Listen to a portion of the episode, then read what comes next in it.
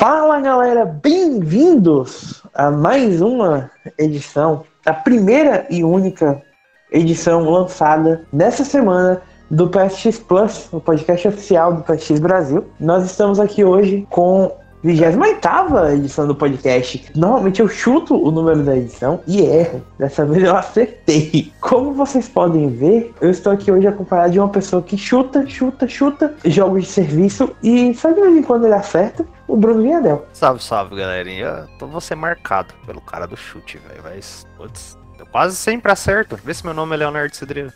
Falando em errar, né? Falando de um homem especialista em errar, principalmente em joguinhos. Completando o nosso trio, está aqui o meu querido amigo Leonardo Cidreira. Bom dia, boa tarde, boa noite, onde quer que você esteja, onde você, é, quando você estiver, é isso aí. Estamos aqui mais uma vez com esse podcast lindo e maravilhoso. Como vocês podem ver, eu estou muito sereno. O Leon tá, tá, tá em paz hoje. Normalmente ele tá super pilhado com as coisas.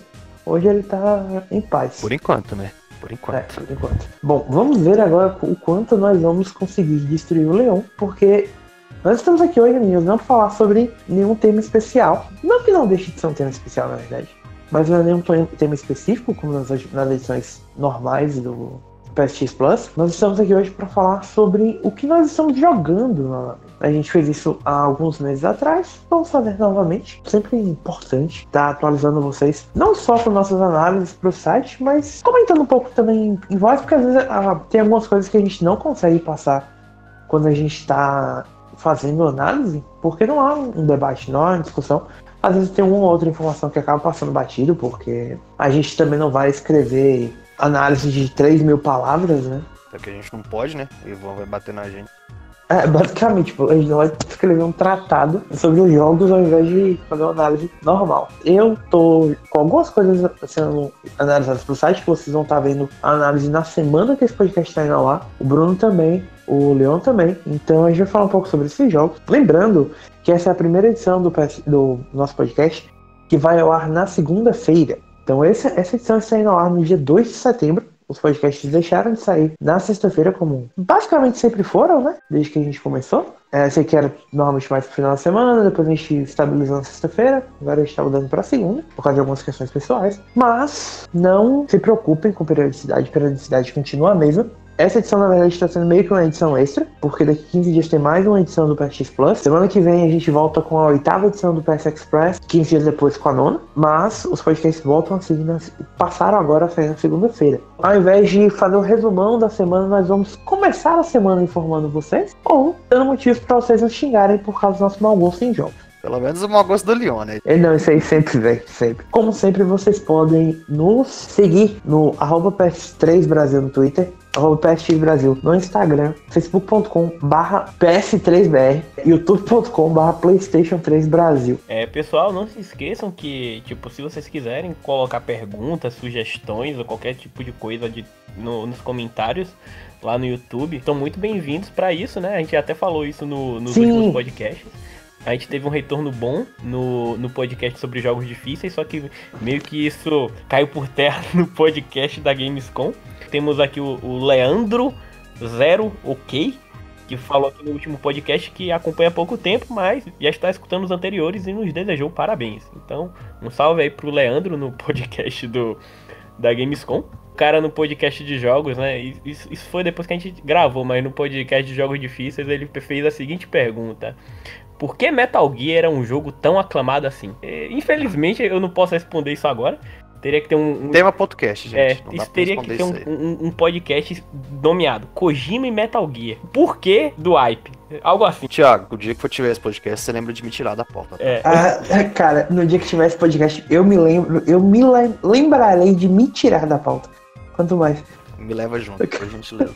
Mas enfim, pessoal, fica aí a dica se vocês quiserem sugerir algum tema para podcast podem colocar nos comentários. E qualquer sugestão, dúvida, etc., coloquem lá também que a gente vai no próximo dar uma rebuscada no seu comentário e responder. E por último, sigam a gente também no, no Spotify, né, pro podcast, Google Podcast, no YouTube, para manterem-se atualizados com o podcast. Né? A gente vai falar de alguns jogos, se vocês tiverem alguma dúvida sobre eles, deixem as perguntas no, ou na, nas análises, ou no, na notícia e no vídeo no YouTube, é, que é melhor, inclusive. Na próxima edição do PS Express a gente comentem, respondem, tirem as dúvidas de vocês, tá bom? Bom, amigos, da última vez que a gente fez isso, eu fui o último a falar. Só que, se vocês me permitirem, eu gostaria de abrir essa edição da nossa mesa redonda sobre joguinhos. Ah, por favor. Então vamos começando com um, um jogo que eu estava curioso para ver o que, que ia sair dele, por causa do pessoal envolvido no seu desenvolvimento. Eu acho que, tá, que vai acabar sendo uma das análises mais difíceis que eu vou fazer pro site, que é o Oninaki. Novo jogo da Tokyo RPG Factory, o estúdio por trás do I Am Setsuna e do Lost Sphere. É um estúdio que foi criado na Square Enix, meio que para fazer RPGs que lembrassem mais RPGs clássicos, ao mesmo tempo que tá, a ideia é modernizar o gênero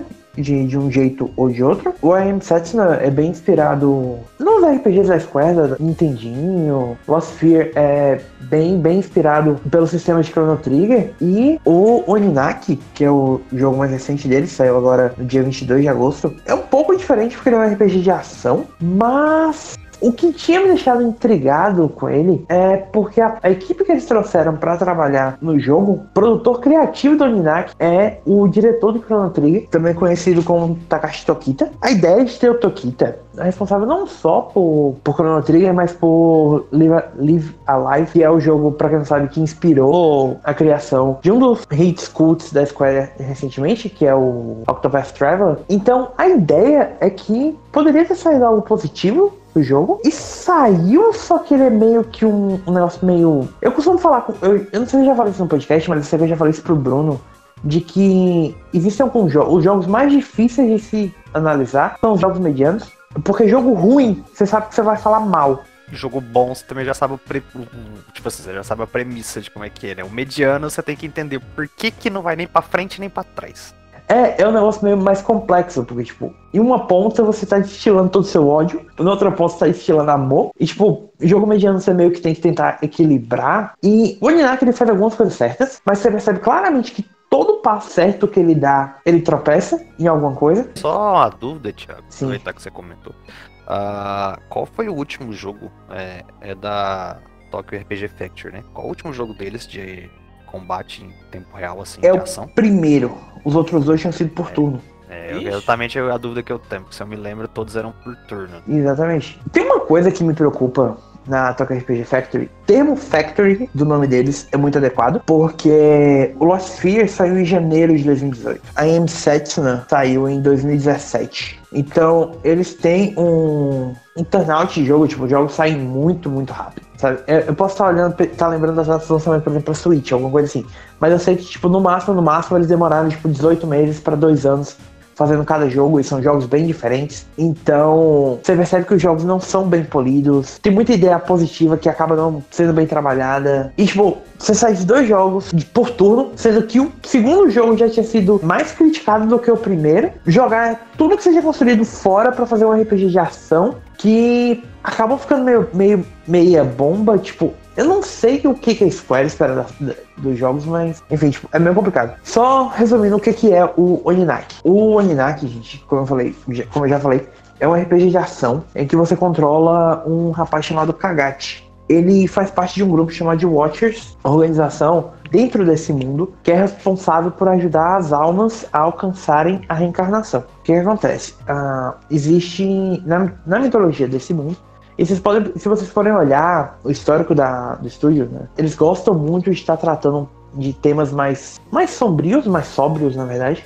eles falam muito sobre morte, sobre essas coisas, que é uma coisa positiva, porque eu meio que toca, que é muito difícil ver RPGs tratarem sobre essas coisas, porque normalmente ou é aventura grandiosa, alguma coisa assim, e eles têm um, um espírito um pouco mais intimista, mais artístico até. O que acontece? Nesse mundo, se você as pessoas entrarem em luto pelos mortos, os mortos não conseguem alcançar a reencarnação.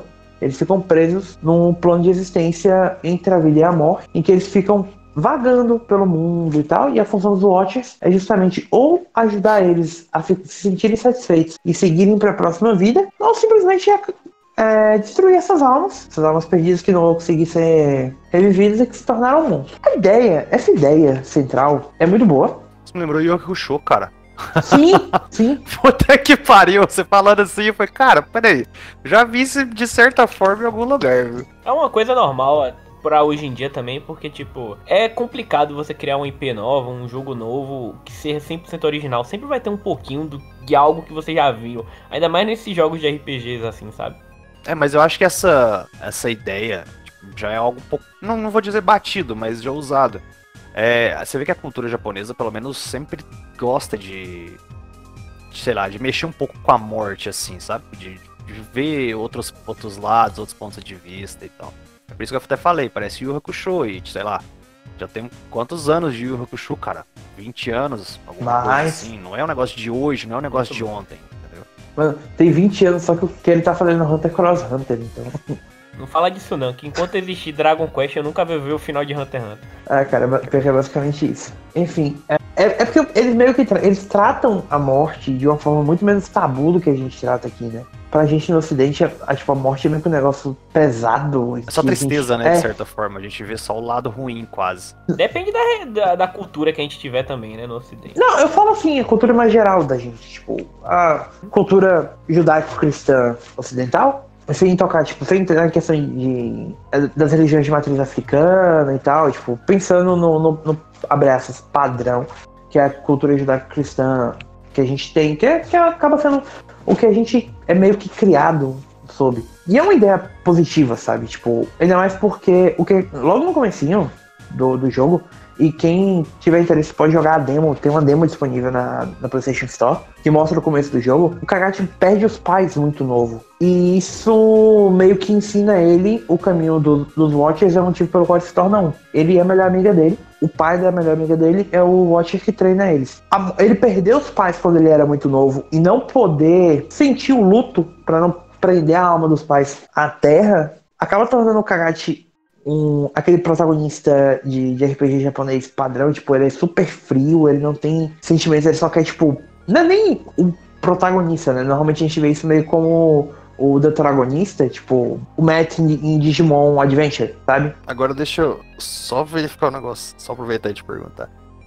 Durante a, a campanha, no caso, a história, eventualmente vai mostrar o, sei lá, porquê disso, dos sentimentos, ou o afloramento dos sentimentos, ou uma, uma evolução, ou uma busca disso, de certa forma. Sim, exatamente. O, a ideia central do arco é meio é. que essa. Porque assim, já começa a entrar um pouco no combate. O, os Watchers, eles lutam contra os monstros e eles, eles cumprem as missões deles usando algumas almas especiais que, tipo, nem são almas perdidas que viraram monstros, nem são pessoas que podem ser perdoadas e seguir em frente. Eles são simplesmente demons. Não, não demons no sentido de demônio, mas daemon, sabe? D-A-D-A-E. Você tá me lembrando Bleach, cara. sim, na verdade, sabe o que, que isso me lembrou um pouco? Shaman King. Também. E o que, que qual a função desses demons? Eles são almas que estão ali para ajudar os Watchers. E tem uma diferença muito grande, tipo, o Kagati usa o, o, os demons que estão com ele simplesmente como ferramentas no começo. Tipo, ele não quer conhecer nada do, dos Demons, ele simplesmente quer, tipo, saber qual é o poder que eles podem dar a ele para ele poder continuar cumprindo as missões dele. Que é completamente diferente da Mayura, que é a melhor amiga dele. E a Mayura é uma menina normal, sabe? Tipo, ela é carinhosa, ela quer conhecer o, a Demon que, que anda com ela e ajudar a, a Demon a eventualmente conseguir reencarnar. Enquanto o Kagati, tipo, ah, eu tenho que matar? Tá, eu vou matar. É, eu, vou, eu tenho que fazer isso, eu vou fazer isso. E, tipo, eu não vou ter nenhum sentimento em relação a isso. A história meio que vai caminhando, tipo, como eu falei, eu tô na metade da história, eu tô, tipo, 10, quase 11 horas de jogo. Pelo que eu me lembro de ter lido na, nas entrevistas, eles disseram que o jogo tem entre 20 a 25 horas. Então eu acredito que até, tipo. Na verdade, quando o podcast estiver indo ao ar, é bem provável que eu já tenha terminado o jogo. É, ele meio que vai caminhando para alguns caminhos bem interessantes, de, tipo, de explorar quem são essas almas, por que existe essa cultura de reencarnação e tal.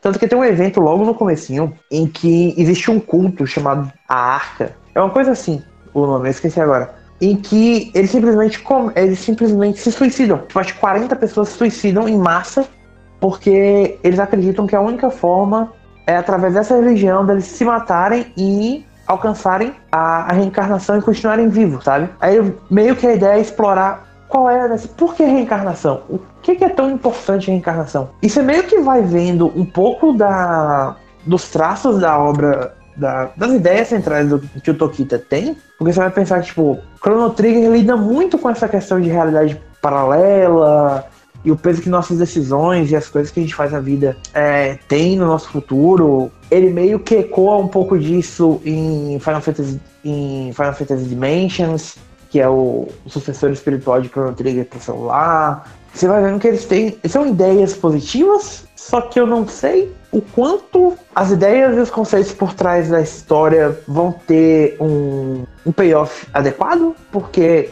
como é um RPG um pouco menor, eu já tô meio que sentindo, tipo, hum, se realmente a gente vai chegar no ponto que vocês estão querendo chegar, a gente já deveria ter começado a acelerar um pouco mais. O, o desenvolvimento emocional do Kart, o relacionamento dele, a forma como eles trabalham o relacionamento dele com a Mayura, porque é meio que aquela situação de melhores amigos que se apaixonam, que é bem também algo bem comum em obras japonesas. E o grande problema, que talvez o que mais me incomoda, é que o combate é extremamente cansativo. Combate cansativo num jogo no RPG de ação, eu acho que você já dropa, cara. Porque eu acho que, tipo, sempre que eu gosto de pensar assim, eu gosto de usar muito o Mass Effect como exemplo. Não é um RPG oriental, mas é um RPG de ação de certa forma. Você tem a parte mais light, mais leve, parte que você conversa, parte que você, sei lá, busca as quests, que você faz seu trabalho. E você tem a parte onde você quebra esse paradigma, você quebra esse, é, esse ritmo. Você vai para a parte de ação, a parte mais frenética, a parte mais acelerada e tal. Então, se você já tem parte do jogo, onde você já tem essa questão mais leve, e o combate que deveria mudar isso aí, é um pouco mais, sei lá, digamos, chato, não sei como que você colocaria melhor, já tem um equilíbrio meio errado aí no caso. O problema é que o ar todo do Ninak é muito sóbrio, então até no combate ele é meio que tipo um negócio meio lento, meio. Existe um, um, ar meio pesado em tudo que você tá fazendo. E o combate nunca tem inimigo suficiente para se tornar desafiador. Desafiante? Não, ele não é desafiante, nem um pouco. Eu, achei, eu tô achando ele fácil. Eu, eu tô jogando no médio. Não, tipo, é porque assim, eu falei, não, vou jogar no médio porque, primeiro, eu tô gravando coisa pro site, então não vou passar vergonha mesmo. Segundo, se eles estão falando que é o recomendado para quem já tem experiência, então vamos ver. Mas, cara, é fácil. É muito fácil. O problema não é nem só ser fácil, é a forma como ele acontece. Tipo, você tem um ataque principal com quadrado e você pode equipar habilidades em triângulo, bola, X e R2, se eu não me engano. Você vai, à medida que você vai jogando, você vai ganhando umas orbes que você usa para ir destravando algumas coisas nas árvores no caminho da alma, que é o nome que eles dão, que é meio que a árvore, a árvore de habilidades mesmo, cada um do, dos demons sabe? E, tipo, existem habilidades interessantes, dão alguma variedade ao combate, só que, tipo, cada habilidade tem um, um cooldown, então você meio que entra naquela, naquele looping de, ah, eu tô com tal demon, e então eu vou usar tal habilidade, depois tal habilidade, depois tal habilidade, depois tal habilidade. É o tempo que volta pra cá e eu volto. Entende? Tipo, que você fica meio que nesse looping? É, isso é péssimo. E, é. e, e, pelo que você menciona, esse é o tipo de jogo que ele tem um enredo até interessante, mas a parte, tipo assim, a parte que você tá literalmente jogando tá lhe impedindo de ver mais do enredo, entendeu? É o típico jogo em que o enredo é melhor do que a própria jogabilidade, que você prefere, você só tá jogando para ver o que vai acontecer é, no enredo. É sabe? basicamente isso. E eu odeio, e eu particularmente, eu acho isso é, é, é falho porque é, o enredo e a, o gameplay, eles têm que ter uma, um bom balanço, cara. Uh, só abrindo um parênteses para outro jogo que eu, tô, que eu tô jogando, que a análise já vai estar no site quando você. Na verdade, eu já terminei a análise já vai estar no site quando o podcast falar, que é o Crystar. Cara, tipo, o combate do Crystar também não é bom, sabe? Ele é bem simples, só que ele é são sessões curtas o suficiente para você não sentir que o combate está te atrapalhando. E o Oninak, às vezes, eu, eu, sinto que, tipo, os mapas também não são grandes, os mapas são curtos. E a grande, tipo, a única coisa que adiciona um pouco de variedade, só que no, acaba se tornando repetitiva, é que você pode alternar entre o plano real e o plano dos espíritos. E no plano dos espíritos, normalmente vai ter outros itens, vai ter outros inimigos tal. Então você meio que acaba tendo que explorar cada mapa duas vezes. Tipo, ah, eu vou ter tal área tal. Aí eu vou mudar, voltar. Entendi. É, é uma tentativa de tipo dar mais fator, mais jogar, mais tipo tempo de jogo pro jogador, só que isso acaba o jogador, por ver que aquilo é válido, ele acaba explorando aquilo, só que ele acaba se entediando, tipo. Falar um negócio pra vocês. Quando você tá jogando um negócio, você tem que procurar jeito de fazer as coisas melhor. Sei lá, vou fazer isso, ah, vou mudar isso, ah, vou fazer diferente. Cara, porque já tem coisa errada. Sim, sim. A única coisa que, que eu sinto que. Uma outra coisa que eu sinto que ele faz, que eu acho meio interessante, é que assim, você pode equipar até quatro demons ao mesmo tempo. Você alterna entre eles simplesmente movendo o analógico direito para um dos lados, certo? Para qualquer uma das quatro direções principais. O problema é, você não tem que simplesmente apertar. Você tem que apertar e segurar o jogo entra em câmera lenta e, tipo, até você conseguir invocar, sabe? Então, se você tiver, por exemplo, num, num combate com um chefe, e normalmente os chefes têm habilidade. Porque os demons realmente são bem distintos. E eles guiam o tipo de arma que você que o Kagashi está usando. Então, você tem demons que usam espada, você tem demons que usam lança, você tem demons que usam pistola, sabe? Então você tem uma variedade de gameplay aí. Eles realmente adicionam 12 tipos diferentes de armas, é um negócio bem, bem, bem, bem interessante. E você não consegue fazer nenhum combo com as armas, você não consegue criar algum tipo de variedade, você não desafia o jogador a conhecer mais a fundo as mecânicas, sabe? Você até tem habilidades distintas, por exemplo, cada arma tem uma forma distinta de movimentação. Quando por exemplo, você tá com a espada, você tem um dash para frente que é a sua esquiva. Com a lança você não tem um dash, você pula. E com, com a pistola você rola, sabe? Tipo, você tem uma variedade considerável de, de mecânicas nisso, de tipos diferentes de armas e tal. Só que nada nunca conecta como deveria. Então o combate não consegue ser tão bom quanto ele poderia ser, porque ele simplesmente não tem, não tem ritmo. O combate não tem ritmo, é parado. E um combate em um jogo de em um RPG de ação separado é praticamente é, um crime. Acabou, né? Destrói aí praticamente a esperança do negócio ir pra frente. Meio que acaba te entediando, sabe?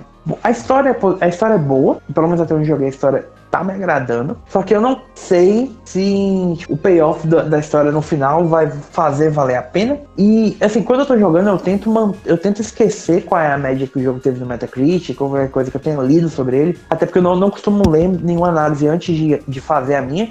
Mas, tipo, você acaba meio que vendo o nota o do Metacritic, tipo, simplesmente estando no Twitter, né? Eu meio que entendo porque que o jogo tá com média 68 no Metacritic. Eu acho que é 68. Quase um Anthem. A única diferença é que o 68 de Anthem é mais. Pena. É de dó. é de pena.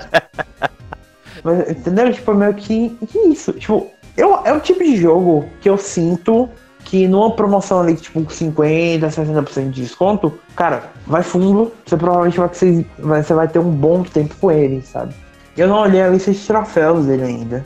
Então, eu não sei como eram os troféus, do, as listas dos outros jogos da, da RPG, Toca RPG Factory. Mas eu acredito que, salvo se você precisar terminar o jogo duas vezes, é, em outra dificuldade, tipo, meio que vale a pena, sabe?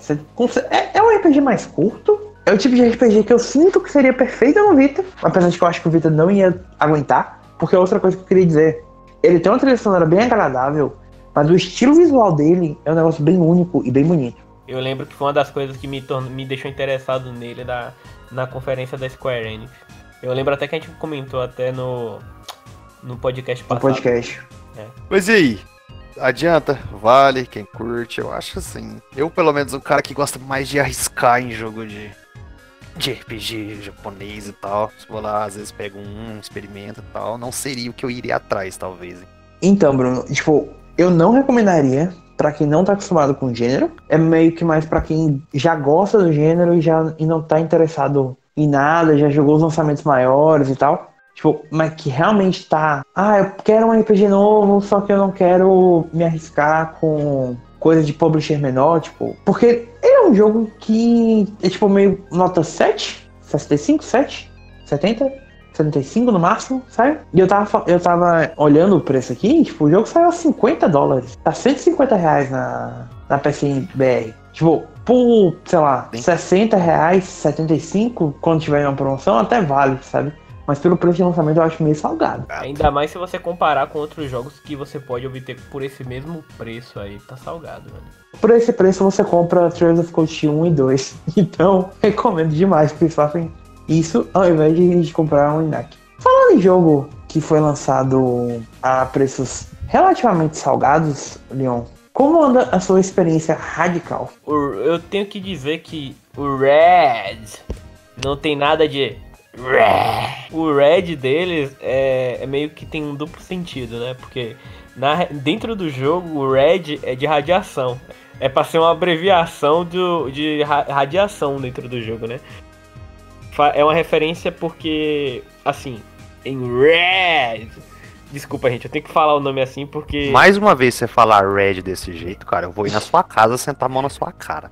eu ia falar isso.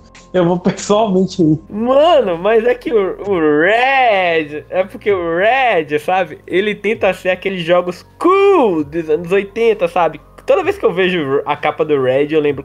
Cool, dude! Yeah, bro! De dizer que uma parte de mim morreu só de pensar. Deu uma certa, uma certa palpitação no peito aqui agora, cara. Deve ser felicidade, de certo.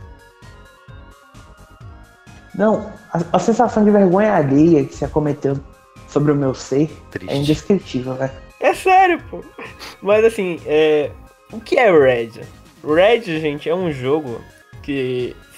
Uma temática bem oitentista toda a vibe dele é focada em trazer aquela sua nostalgia dos anos 80. Então a gente tem um visual, os personagens são todos é, os típicos adolescentes dos anos 80. Então a gente tem uma. Ô, Leon. Oi. Só pra galera entender mais ou menos de quem que a gente tá falando, quem é a desenvolvedora do Ride? A desenvolvedora é a Double Fine, né? É, por sinal, é bem provável que esse seja um dos últimos jogos que a Double Fine vai trazer para o PlayStation 4. Ela trouxe dois recentemente, que é o Knights of alguma coisa, que é um jogo que você joga com as dois molequezinhos numa bicicleta, é bem legal. E trouxe o Red.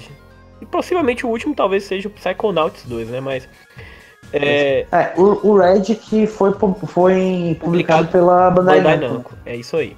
O que eu achei bem bizarro, sabe? Tipo, enfim, eu, eu não sei onde a é. Bandai entrou nisso. Não, a banca tem umas, umas, uns acordos meio loucos, tipo esse negócio do Man of Medan, que, tipo, eles com a Super NES, sabe? Tipo, de vez em quando rola os trens. É isso, bem whatever, sabe? Porque quando eu penso em Bandai, eu penso em JRPG e, e jogo de. E jogo de anime. É, jogo de anime. Mas enfim.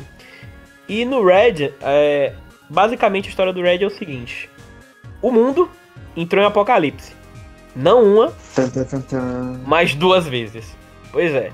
Como? Não me perguntem, mas os, a humanidade passou por dois apocalipses e agora, é, tentando sobreviver, né, na sua. Como sempre, você controla um bando de adolescentes, né? Que são todos inspirados em tribos sociais. Não, em tribos sociais das, do, da era dos anos 80. E a função dele, é basicamente né? Clube dos Cinco, então. É, né? basicamente Clube dos Cinco. E sua função é basicamente ir no, no deserto radioativo, né, no, no mundo, esse mundo novo, radioativo, cheio de mutantes, em busca de novas fontes de energia para fazer com que a humanidade seja recriada do zero. Bom, é uma temática até interessante. Ela tem coisas que eu gosto muito. Os personagens, tipo, você não, não seu personagem não tem nome. O que, que você pode fazer é escolher um tipo de tribo social da época. Tipo, tem um, um personagem que é punk, tem um personagem que é a menininha dos anos 80, que é tipo a Eleven do Stranger Things, sabe? Tem o skatista, Sim. o surfista. Todos são caracterizados com as roupas dos anos 80. A vibe é. O, todo o cenário, apesar de ser um ambiente pós-apocalíptico, é aquele pós-apocalíptico que se passa nos anos 80, sabe? Então você vai ver letreiro de drive-thru caído no chão, letreiro de cinema, essas coisas, sabe? Tentando trazer essa nostalgia. E a música, assim por dizer, né? É uma coisa que eu gosto muito, é o que eu mais gostei do jogo em si. É a trilha sonora que são batidas de sintetizador, sabe? Cara, é uma das coisas que eu mais gosto são trilhas sonoras feitas em sintetizador. Se vocês querem saber o que eu tô falando, Deem uma olhadinha nas trilhas do Hotline Miami. É algo, sabe?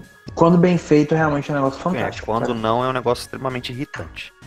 E ainda por cima, o jogo ainda tem um filtro. O, eles colocaram um filtro de tela no jogo para parecer que é uma fita de VHS, sabe? Para ter uma qualidade de VHS. Como se você estivesse vendo um VHS. Os caras pegaram um filtro de Instagram e colocaram no jogo, velho. Pois é. é. Falando sobre o jogo em si, ele é um roguelike ele tem uma jogabilidade. Ele é um jogo 3D. Ele tem uma jogabilidade isométrica. E você controla seu personagem avançando cenários. É, cada cenário ele é composto de duas fases.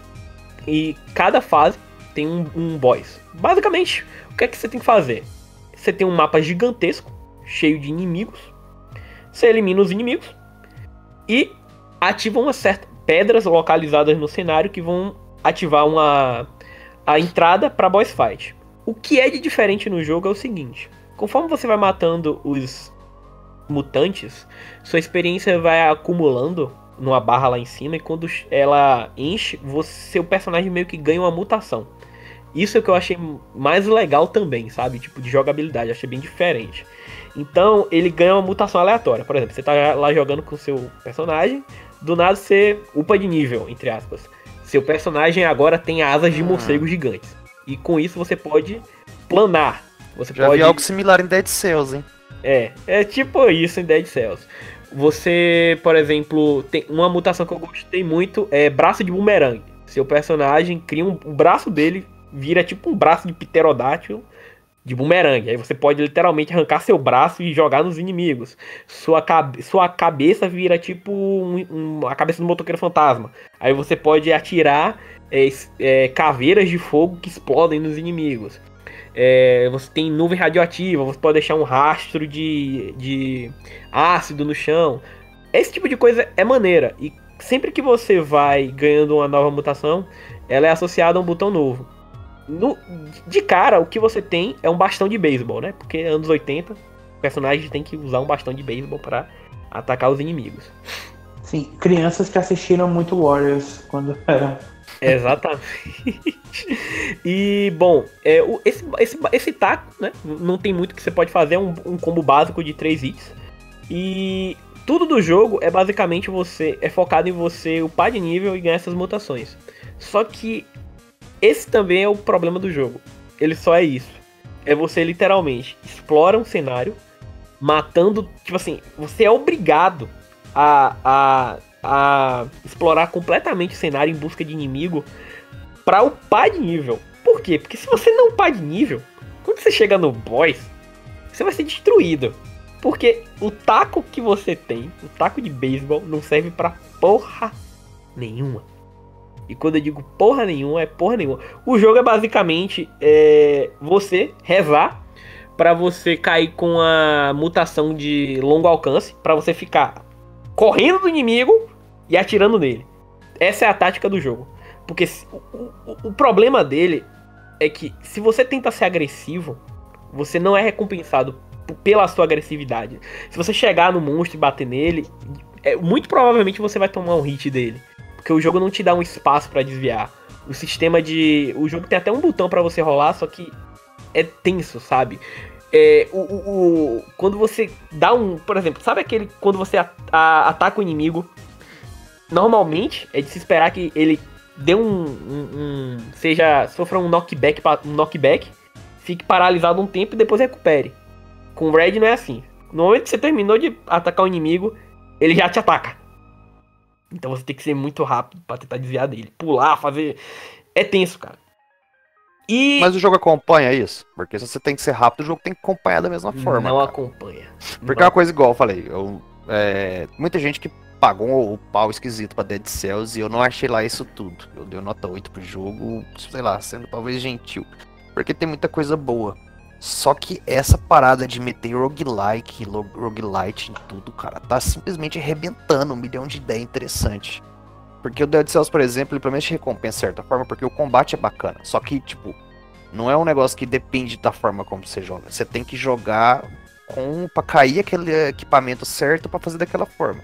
O, Red, pelo jeito, é a mesma coisa. Você depende é de cair mesma... uma mutação certa para você poder avançar, entendeu? O jogo é extremamente difícil, mas ele não é difícil porque. É, tipo assim, sabe, difícil, feito para ser difícil. Ele é difícil porque, primeiro, os inimigos, eles são programados para serem injustos. É, o, cara, tem até a gravação disso no, no vídeo que eu gravei pro PSX, né? Como amostra. Mas tem um boss, cara, que tipo, se você parar pra bater nele, você toma hit. Você é obrigado a tomar hit. E a única forma de matar esse boss é literalmente você chegar nele com a mutação que tenha ataque à distância. E não tem como você escolher a sua mutação. É aleatório, você. É, é questão de sorte você ser, ser bom no jogo ou não. Por mais que você, sabe, seja um pica Se você não pegar uma mutação, uma combinação de mutações boas, você não vai a lugar nenhum. E tem muito, tipo assim, aleatoriedade. O jogo é muito aleatório. Tipo, ah, você encontra. Tem lojas no meio do cenário, vamos supor. Tem lojas. Só que pra você é, usar aquela loja, você tem que ter o dinheiro. Né? Ah, eu quero comprar. Essas lojas vendem itens diversos. Podem vender, tipo, item de cura, podem vender mutações para você. Ah, eu quero essa mutação. Só que você não tem o dinheiro. Aí, fica na... Aí você fica naquela, porra. Eu, se eu tivesse essa mutação, eu poderia sabe, chegar a tal lugar. Só que o jogo não te fornece na, aquele dinheiro naquela parte. Então, tipo, fica aquela loja ali meio que sem uso, sabe? Só pra te deixar puto. Vai chegar um ponto onde você vai ter que ficar. Joga, ver se aparece o que você precisa, senão você começa de novo. Você começa de novo, pô. E o jogo é sempre a mesma coisa, pô. O, os cenários, tipo, mudam uma coisinha ali ou, a, ou aqui ou ali, mas é o mesmo cenário. Os inimigos, literalmente, só mudam de cor e tamanho. É tipo, ah, tem esse inimigo que atira bola de fogo. Uma bola de fogo. Agora tem a versão dele maior e azul que atira três bolas de fogo. E agora tem a versão ultra gigante dele que atira um milhão de bolas de fogo e é vermelho. Sabe como Isso é? me deixa absolutamente puto quando acontece, velho. E o jogo, ele não tem varia, varia. A única variação do jogo, a única coisa que torna ele difícil, difícil não, diferente, são as mutações. De, de, quebra, o jogo é completamente igual. Toda a fase, você literalmente explora todo o mapa para ver se para farmar XP para ganhar mutação, né, obviamente, e para ver se você não encontra nenhum item interessante. Por sinal, uma coisa legal é que o jogo também tem torres que fazem upgrade nessas mutações. Então, por exemplo, teve uma vez que sobre o braço de boomerang, eu consegui fazer uma mutação, eu consegui melhorar essa mutação fazendo com que seja um braço de boomerang com a serra elétrica. Então quando eu, eu aperto. Então, Caramba. pois é, quando eu aí vamos supor, eu atiro o braço e se eu apertar novamente o botão, ele para, ele e ele gira no local onde onde eu cliquei, né, para parar e ele começa a girar lá uma serra elétrica. Sabe o que isso me lembra, cara? É aquela ideia onde o, o absurdo, o surreal é interessante, você fica impressionado com aquilo. Mas a execução disso é, é banal. É, me lembra muito o Dead Rising, cara. Tipo, você faz aquelas combinações muito loucas de, de arma, é, de, sei lá, um cortador de grama que, que dá choque, que tritura zumbi. Mas a hora que você vai usar é um negócio que perde muito fácil a graça e você vê que o, a, aplicabilidade ali é muito baixa, alguma coisa assim, sabe? E outra, como no Oninaki, o jogo, as mutações também tem cooldown. Então você não pode usar o tempo todo. Então como é que é o ritmo do jogo quando você vai enfrentar o inimigo? Você chega, solta a mutação, corre do inimigo até o, o, o cooldown. Isso se sua mutação for boa. Corre do inimigo até o cooldown voltar e ataca novamente. E repete. Isso é o que você faz nos, nas boss fights também. Não é. existe não existe variação, é a mesma postura. Corre, ataca. Corre, ataca. E chato, reza pra ter uma mutação boa. É chato, pô. É chato. chato é chato. Caralho, o jogo véio. é grande, cara. O jogo Isso tem tudo pra caralho. Sabe quanto tempo é, em média, para um, um, uma fase de um mundo. Um mundo tem duas fases. Uma fase de um mundo gera 25 minutos de você explorando o cenário. 25 minutos. Nossa. Você sabe o que é 25 minutos. Por sinal, se você morrer, o jogo ainda fala assim: você sobreviveu por tanto tempo. É, que legal. Sim. Nossa. Parabéns. E... Tente de novo, seu idiota. Tente de novo, seu idiota. É, literalmente isso. E a lore do jogo tenta ser algo tipo Dark Souls é aquilo. Nossa, os antigos acreditavam que essas coisas eram utilizadas para tal para tal fim, etc, sabe? Você vai encontrando logs que contam histórias vagas, sabe? Tipo, ah, antigamente se acreditava que, sabe? Meio tenta ser engraçado, só que sem ser engraçado. E, gra e graficamente o jogo não é lá essas coisas também. Tipo, ele, ele, ele é algo que poderia ter sido polido, poderia ter sido melhorado, só que é um jogo que só se baseia na premissa de ah, você é um, uma criança dos anos 80 que passou, que pode ter mutação, só isso. O jogo não se esforça em ser mais que isso, sabe? Tipo, é foda, porque tudo é igual. Você chega na área nova, mata inimigo, passa de fase.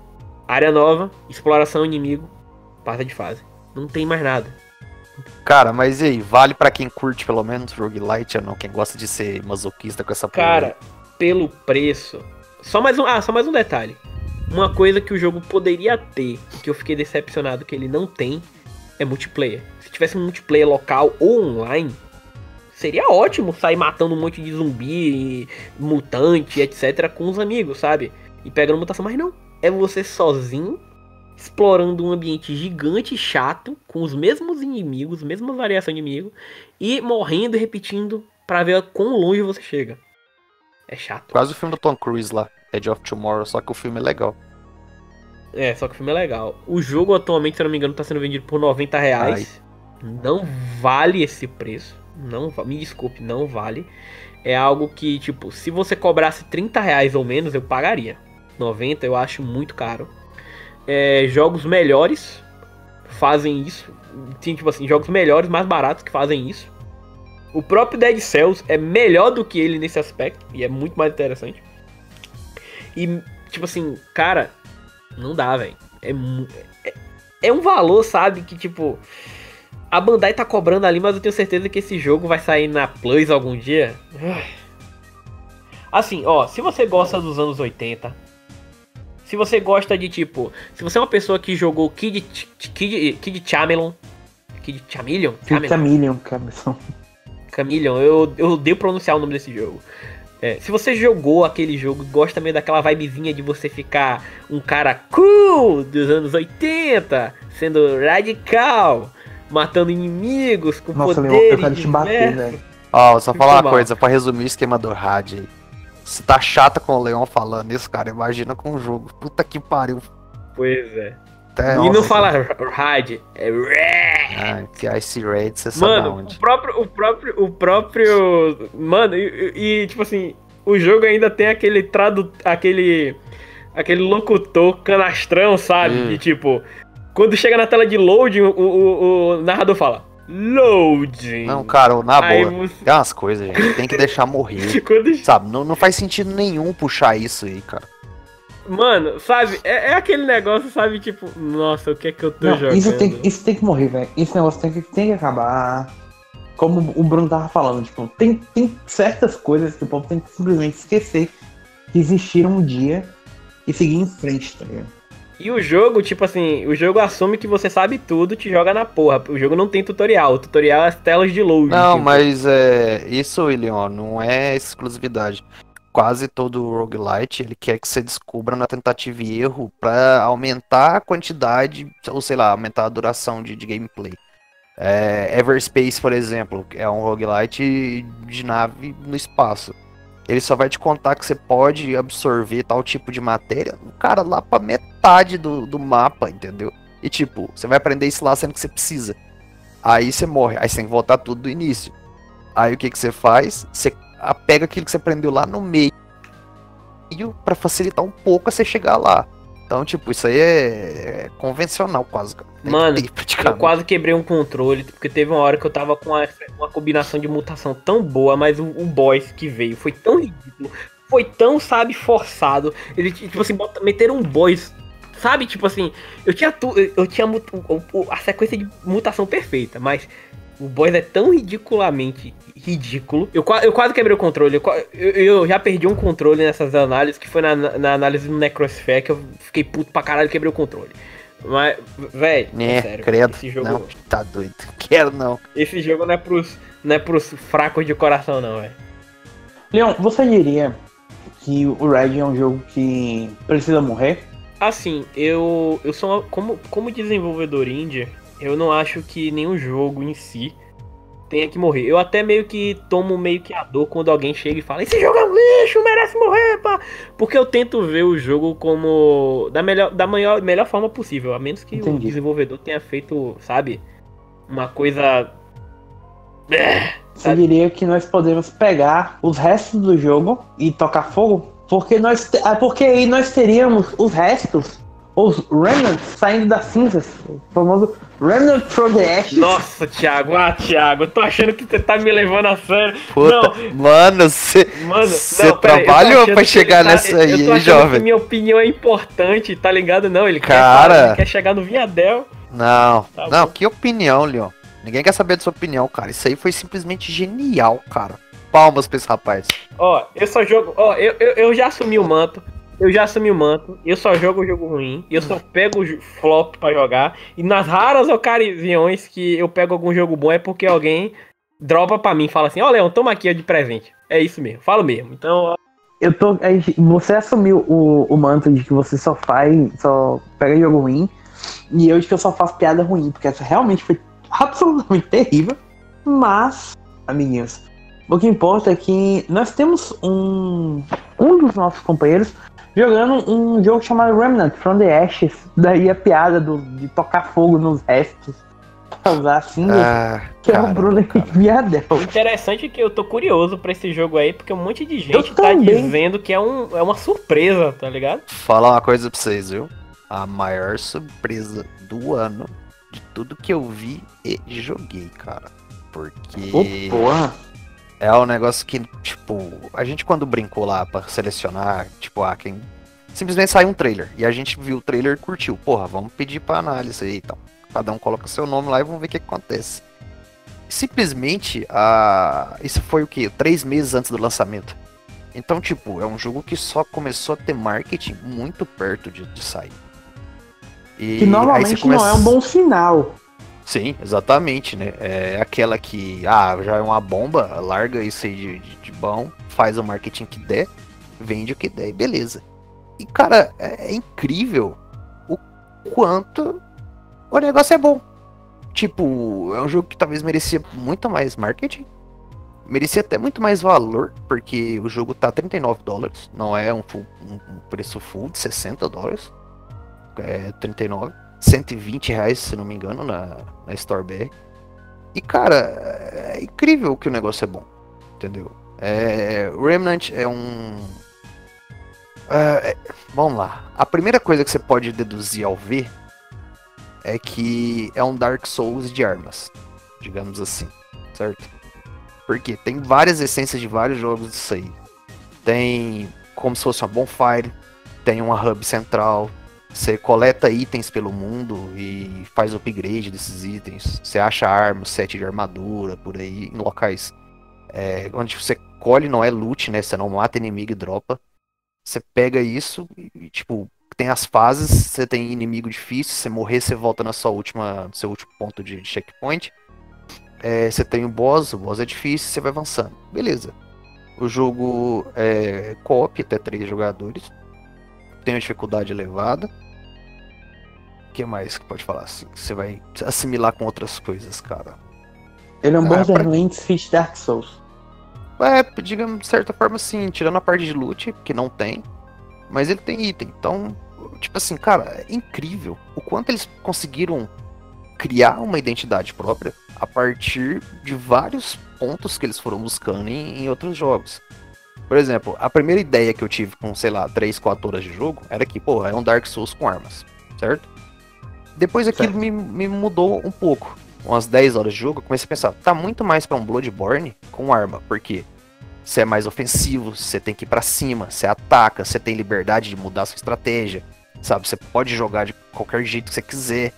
Depois disso, cara, esquece. Quando você começa a entender a aleatoriedade do jogo, o jogo tem um estilo dele. Então, o, Remnant é, acontece anos e anos, séculos depois de um, os cientistas na década de 60 encontraram um artefato e tiveram experiências lá, em, fizeram algo com esse artefato. E ele abriu meio que um portal para outros mundos. E veio uma raça chamada Root, é a raiz, que são monstros como se tipo, tivesse, sei lá, tivesse uma imagem de raiz de árvore mesmo, todo retorcido e tal. Não. E os Roots começaram a dominar o mundo. E uh, o que sobraram da, da humanidade se refugiaram em shelters, assim. E tem o, o abrigo 13 lá, o setor 13, que é onde tá. E é onde seu personagem sai de uma tempestade e vai para esse local. A partir daí você tem um certo objetivo, que eu não vou falar pra spoiler, porque tem uma história, tem uma campanha, tem uma narrativa bacaninha. E você sai dessa briga e começa a procurar pelos, pela Terra inicialmente e por outros mundos depois, forma de alcançar seu objetivo. Só que assim, ele funciona, o level design, você entra num local, cada mapa é como se fosse uma dungeon. Ele tem um ponto de entrada e pode ter um, dois, três pontos de saída. E cada vez que você gera um mapa desse, ele gera de forma aleatória. Não é um negócio randômico. Ele é como se fosse blocos separados que ele vai montando e faz a sua fase. Então, eu começo o meu jogo. Ele é de uma forma totalmente diferente.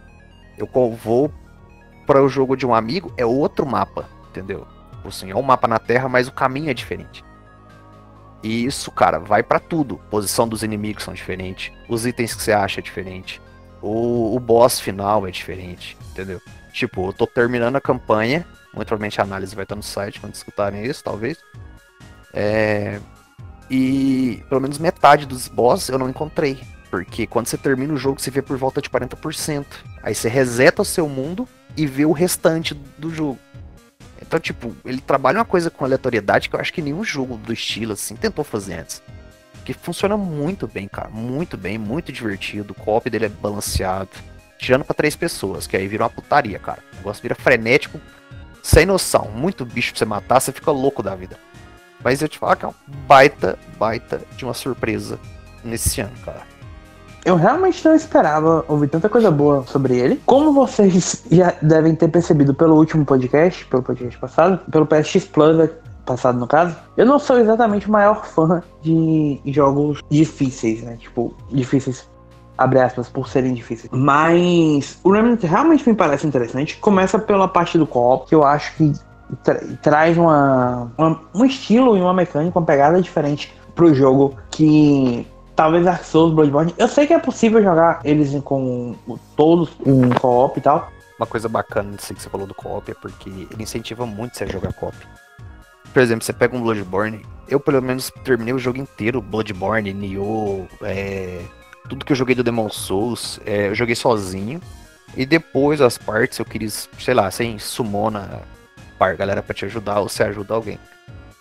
Você jogar sozinho Remnant ainda é bom, é divertido, mas você jogar co-op, cara, ele sempre te incentiva a jogar co-op. Porque ele vai escalar o mundo para dois ou três jogadores. Ele vai deixar os inimigos mais fortes. Ele te dá bônus, tem traits, que seriam as habilidades. Ao invés de você gastar ponto em, sei lá, é, inteligência, força, destreza, por exemplo, você gasta seus pontos em traits que cada trait ela te dá um bônus e ele vai de 0 a 20. Quanto mais você investir, mais forte fica aquele bônus. Então, por exemplo, eu tô com 20 e tantas habilidades ali liberadas, mas normalmente você não vai ter ponto suficiente para investir em todas. Então você vai montando à medida que você vai achando um estilo de jogo. E tem um, por exemplo, que é quanto mais perto você fica dos seus amigos, mais forte você fica. Então ele sempre vai favorecer uma forma de jogar co-op. Uma coisa que você me deixou, que você falou, que eu fiquei pensando, é que você falou que você terminar a campanha, você terminando normalmente a campanha, você deve ver cerca de 40% do jogo, né? Isso. Ele tem mais de um final? Ou tipo, tudo leva ao mesmo final? Não, é alternativo. Ah, pelo que eu li, eu ainda não. Eu tô no último bro, no boss, mas eu fiz só uma campanha. Pelo que eu li é o seguinte, é... só pra você ter um exemplo. Você chega na Terra e você vai fazer os caminhos e vai achar um boss. Esse boss pode ser aleatório. É, no meu mundo, por exemplo, era uma mulher que ela ficava tirando flecha. No mundo do amigo meu que jogamos, era um cara tanque grandão com uma espada de 2 metros, por exemplo. E depois você vai achar um outro, que também seria tipo um mini boss, por exemplo. E você vai achar o boss do mundo. No mundo desse meu amigo era um dragão que cuspia fogo, cara. No meu mundo era um oh, ente em forma de árvore. Que ele ficava guardando uma área gigante, entendeu? Então, é, tipo assim. Ainda são inimigos que normalmente você vê em jogos de tiro, né? É, então. É, tipo assim, ele, o jogo vai Ele tem. Ele não só tem o tiro, né? Você tem o golpe corpo a corpo, você tem arma de melee e tal. E funciona muito bem, cara, porque tem mapa mais curto, com corredor mais afunilado, que você tem que usar isso. Então, tipo assim, ele dá uma variedade muito grande, é até nisso. Por exemplo, tem um boss que você. Um, assim, ele vira um boss se você decidir não entregar um item para ele. Se você entregar um item para ele, ele te dá uma, uma peça que é tipo uma chave que vai te abrir um caminho da campanha. Então, tipo assim, ele tem umas aleatoriedades até na, na história, da forma como, na narrativa, como você vai seguir e tal. Do final mesmo, ainda não sei dizer ao certo. Você tem um, um outro boss, você tem um, outra, um outro final e tal. Mas, tipo assim, o bacana dele aqui, se eu terminar uma vez, termino no jogo, por exemplo, do Leon. Se nós dois formos jogar no jogo do Thiago, por exemplo, vai ser um terceiro jogo diferente, cara. Ele tem aleatoriedade que no meu mundo aparecia muito cara que jogava flecha. Já no, no do Thiago, por exemplo, depois de zerar o jogo duas vezes, pode ser um misto onde vai ter mais um inimigo lá que vai começar a invocar uns minions menor. Então, isso força muito o fator replay, sem ter que você precisar, por exemplo, no Bloodborne, pra você ter algo similar, você precisava ficar lá nas dungeons jogando aquilo. Isso acontece dentro da campanha mesmo. Cara, o, o Vinhadel basicamente me vendeu o jogo. Tô com muita vontade de jogar, velho.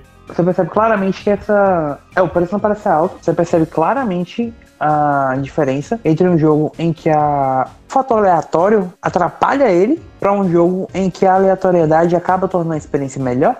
É, é. Quando você compara o Red pro é, Remnant. Escutando o que o Leon tava falando, é até bom você ter comentado. É, se no, no Red o Leon precisava torcer para vir uma mutação, alguma coisa assim. No Remnant eu jogo e, por exemplo, tem uma dungeon que é como se fosse um caminho alternativo que eu pego. Ele me leva para um, uma sala onde eu consigo achar um assault rifle. Se eu entrar no mundo de alguém, por exemplo, e for um mundo diferente, pode não ter um assault rifle. Eu posso, por exemplo, achar um sniper. E nenhuma das duas são opções ruins, porque você pode moldar o seu personagem com set de armadura, com anel, com amuleto, que vai favorecer ou o ataque a longa distância ou o ataque curta distância. Eu joguei, por exemplo, boa parte do jogo com rifle de caça, que é uma arma um pouco mais longa, longo alcance. É, eu joguei boa parte do jogo com rifle de caça, que é uma arma de, de longo alcance. E, sei lá, resolvi mudar, porque eu achei uns bônus melhor para jogar de curto alcance e mudei pra shotgun que eu tinha acabado de ganhar uma arma de curto alcance. Então, tipo, a qualquer hora do jogo que eu ganhar me é útil. Eu não preciso esperar algo pra, pra poder, sei lá, jogar do meu estilo. Você pode mudar a qualquer hora e você vai continuar sendo efetivo ainda. Mesmo um mapa ou outro te, te pedir uns negócios diferentes. O bom é que, igual eu falei, se no início eu achava que era um Dark Souls com armas, um Bloodborne com armas, depois, sei lá, você pega um pouco da aleatoriedade que o Diablo tem e coloca no jogo. Cara, é incrível que os caras conseguiram pegar coisa já, de certa forma, batida, por exemplo, e moldar e criar um estilo próprio. É um jogo co-op, é, com a campanha, com uma boa dificuldade, não é um negócio fácil, e com uma boa lateralidade. Então você tem um pacote muito bom, cara, muito bom mesmo. Pra você jogar com mais dois amigos num preço bem acessível.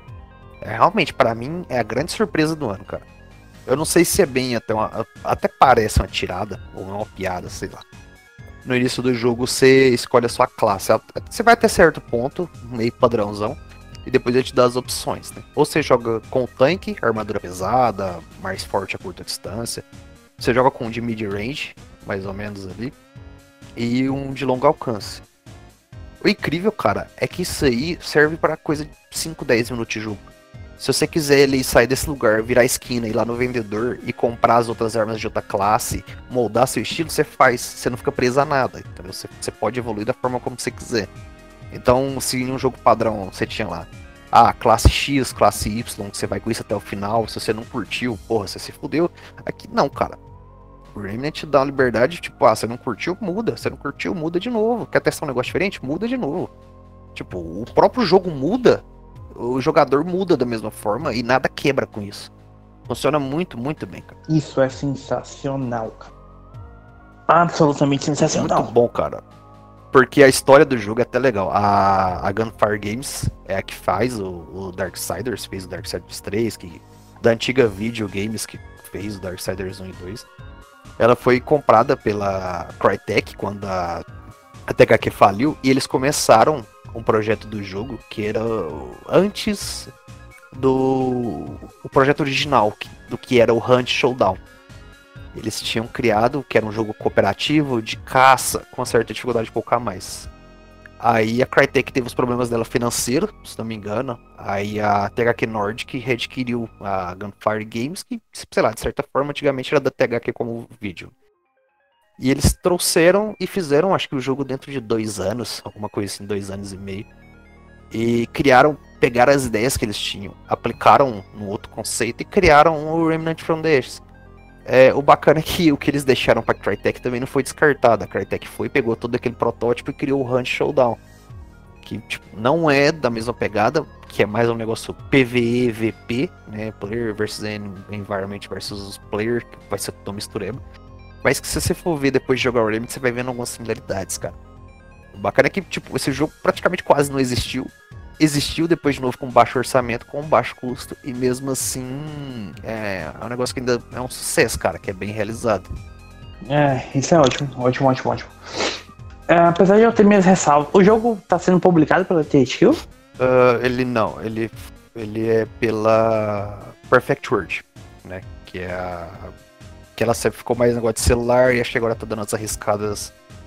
Umas arriscadas a mais no, no mercado de consoles aí, né? Eu acho que ela fez um contrato, né, de com Darksiders, até carreguei com outros, outros jogos da no caso da da Gunfire. E acho que tem algum projeto a mais que ainda está sendo desenvolvido com o THQ, mas esse jogo saiu pela Perfect World. Até porque, a, se eu não me engano, a Gunfire foi adquirida recentemente pela THQ, né? É, eu tenho até que conferir, mas algo assim, entendeu? Eles saíram depois da Crytek, eu não sei se eles foram adquiridos, fizeram um, pro, um projeto separado venderam parte, ficaram meio independentes. Eu tenho realmente que pesquisar isso aí. Isso mesmo, tá aquele, naquele último pacote de aquisições que a gente fez. Isso, foi mais é. recente, né? É, gente, ó. Dê uma chance pra Run Showdown. Se você acha que Dark Souls, Bloodborne não é um negócio que você, que você gosta de jogar com seus amigos, quer ter um desafio, cara, Remnant é um jogo pra cara que gosta de, sei lá, você gosta de corpo a corpo, o jogo te dá essa opção. Você joga um pouco de tiro. Você gosta de tiro em terceira pessoa, é bacana. Você gosta de dificuldade, é bacana. Você gosta de liberdade, é bom. Se você não quer um negócio, um caminho linear, você vai ter de certa forma no Remedy, porque ele vai te mostrar caminhos diferentes toda vez. Dê uma chance pro jogo, cara. Porque até agora, pra mim, é, sei lá, do ano onde você teve muito flop, flop, flop, títulos que prometeram demais e trouxeram de menos, o Remnant é um que você praticamente nem sabia que existia e te mostrou coisa pra caramba aí que vale a pena. Cara, realmente é uma surpresa considerável. E quem diria que Rem... dos três jogos que a gente falou aqui, Remnant provavelmente seria o melhor, né? É, você pega aí o, o RPG, né, tradicional da Square Enix. Você pega um título oitentista na vibe de da Double Fine e você pega um título sei lá, a primeira, primeira imagem é um Gears of War com Dark Souls é, dessa geração aí. que ninguém conhece. Totalmente nada a ver. Cara, sinceramente, meu sonho é que na, no, no nossos jogos do momento, parte 3, eu esteja jogando um jogo bom. Ah, quem, quem, sabe a gente não, não. Se bem que a gente deve voltar, talvez no mês que vem ou no outro, mas. Vamos só torcer pra gente não. Que esse episódio não aconteça com você jogando Death Stranding, porque eu acho que seria muito mais divertido se Death Stranding for ruim. É, eu também acho. Vamos fazer o placar, né? O que, que a gente falou da primeira vez? Não, ó, na primeira vez eu falei do Killing Floor. Eu falei da do Season Pass do Destiny. Eu falei do Power Rangers. Battle for the Grid. Trails of Cold Steel. E, isso, Trails of Cold Steel. Foi exatamente isso mesmo. Eu fiquei com um jogo bom da última vez. Dessa vez o Vinhadel ficou com um jogo bom. É, Leon, só a vez é a próxima. Senão, você vai ganhar uma badge de. Eu já tenho uma badge do cara que só tem porcaria. Não, na moral, velho. Mas não é por isso que nós te amamos, tá? Só pra, pra galera não achar ruim. O Leon o Leon também colocou o nome dele pro Remnant, ele só não teve sorte. Não, mas eu coloquei só pra garantir. Mas assim, eu, eu vou sugerir pro Ivan colocar, em vez do, do, troféu preto lá, quando for uma pontuação abaixo de 30, vai ser assim, ó, selo Leão Cidreira de garantia. Caralho. boa, é, boa. É boa. sério, véio, quando for abaixo de 30% assim, ó. Sensacional. Bom, é com isso então, amigos, nós vamos ficando por aqui tá concluindo a 28 edição do PSX Plus. Talvez nós voltemos para falar sobre mais jogos do momento muito em breve, afinal de contas, na quando a próxima edição do PSX Plus for gravada, este que vos fala já estará jogando Monster Hunter World Iceborne. Então. Esse que vos fala agora, talvez tenha jogado Borderlands. Pior que não, nem, nem, nem, nem se eu botar praga, Monster Hunter vai sair ruim, velho. É impossível. Cara, o. Só um parêntese. Com A gente tá gravando isso no dia que saiu o trailer do, do Zynogra. Vou contar uma coisa pra vocês. Eu tô levemente arrependido de ter dado 100 pro jogo original, porque eu tenho certeza absoluta que esse jogo eu teria que dar tipo 110. Literalmente tudo que, tá, que, eu tô, que o Iceborne tá mostrando é absurdo, velho. Absurdo. Você vê que os caras não sentaram no sucesso, pegaram ali, fizeram mais ainda, cara. É muito bom você ver a Capcom dando essa evoluída, Mano, cara. Mano, na moral, eu queria, eu queria, eu queria que vendesse pra caralho pra ter uma terceira expansão, pra te de- Thiago ficar maluco de vez. Cara, eu tenho quase certeza que vai ter. O pior é que eu tenho quase certeza que vai ter. Porque vai vender bem, velho. É o jogo mais vendido Capcom. É, Gente, é uma expansão. É uma expansão que tem um troféu de platina.